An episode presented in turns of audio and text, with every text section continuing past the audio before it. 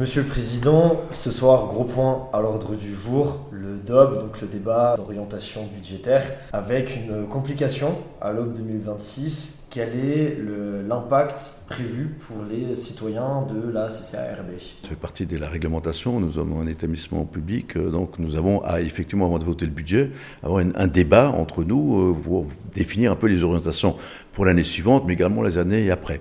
Et puis effectivement, dans toute société actuellement, il faut qu'on ait une vision au moins à moyen terme, d'autant plus qu'on ne maîtrise pas tous les éléments de ces évolutions.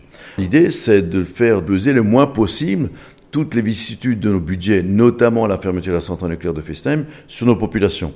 Donc euh, c'est effectivement de prévoir à l'horizon 2026 un budget équilibré qui nous permette, puisqu'on aura la fin des compensations, on aura un certain nombre d'éléments plutôt négatifs, pas systématiquement encore les recettes escomptées de la reconversion du territoire euh, en termes économiques. Donc voilà, il y aura effectivement une période qui va être un petit peu compliquée et c'est là qu'on demande l'aide de l'État pour compenser ce fameux, neutraliser ce fameux FNGIR qui pour l'instant est neutralisé au tiers. Mais il est clair qu'il faut qu'il neutralise à 100% une augmentation des taxes foncières et euh, bâties et non bâties est aussi organisée On a envie, grâce à la fiscalité des entreprises, donc quelle est la ressource la plus importante, mais par ailleurs, on a aussi un certain nombre de services à la population qu'on souhaite maintenir. Mais pour les maintenir, bon, vous connaissez aujourd'hui l'état de l'inflation, l'état d'évolution des prix, les énergies et autres, ben nous sommes obligés, pour maintenir ce niveau de service, d'augmenter notre fiscalité. Ce que je dois dire quand même, c'est qu'on a des taux de fiscalité très bas, très faibles.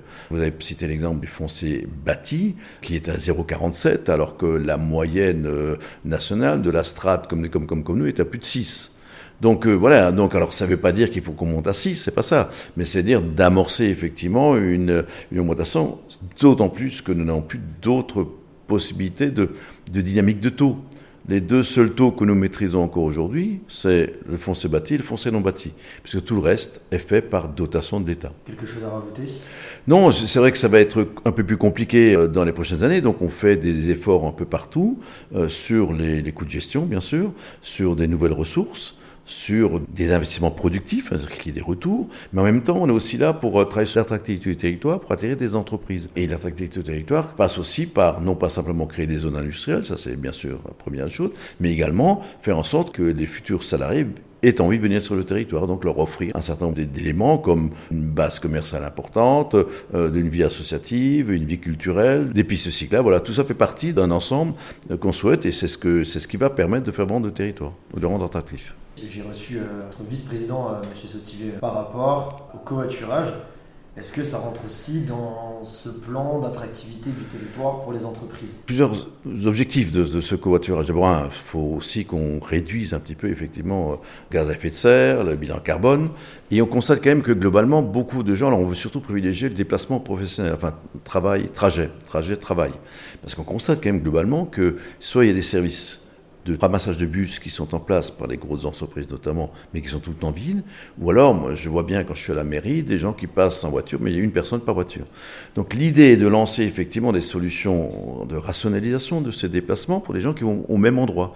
Donc on a d'abord privilégié effectivement du covoiturage pour les gens qui vont dans les mêmes entreprises, de limiter effectivement le nombre de véhicules sur les routes et donc à partir de ce moment-là le bilan carbone également. Donc voilà, c'est je pense qu'on anticipe un petit peu ce qui va se passer euh, dans les prochaines années. On sensibilise, on dit, bah, on met d'ailleurs un, intérêt aussi en place, hein, financier, puisque les Comcom participent au financement de, ce service, et puis le, coût est minoré. Et en plus, la personne qui emmène touche aussi quelque chose. Donc, donc tout le monde est gagnant dans ce, dans ce schéma-là. Donc moi, j'espère qu'on fera le bilan d'ici quelques mois. Euh, j'espère qu'effectivement, ça prendra. Mais on compte beaucoup sur les entreprises vecteurs, eux qui sont le plus intéressés dans l'affaire, qu'elles communiquent aussi avec leurs salariés pour leur dire tout l'intérêt qu'ils ont à, à, faire du covoiturage ou alors que d'aller simplement chacun seul dans son véhicule au boulot. Et la piste cyclable est le deuxième axe. Hein, c'est qu'il y a de plus, en plus de gens qui veulent se rendre en vélo euh, au travail. Ben voilà, donc euh, des axes sécurisés pour pouvoir aller au travail.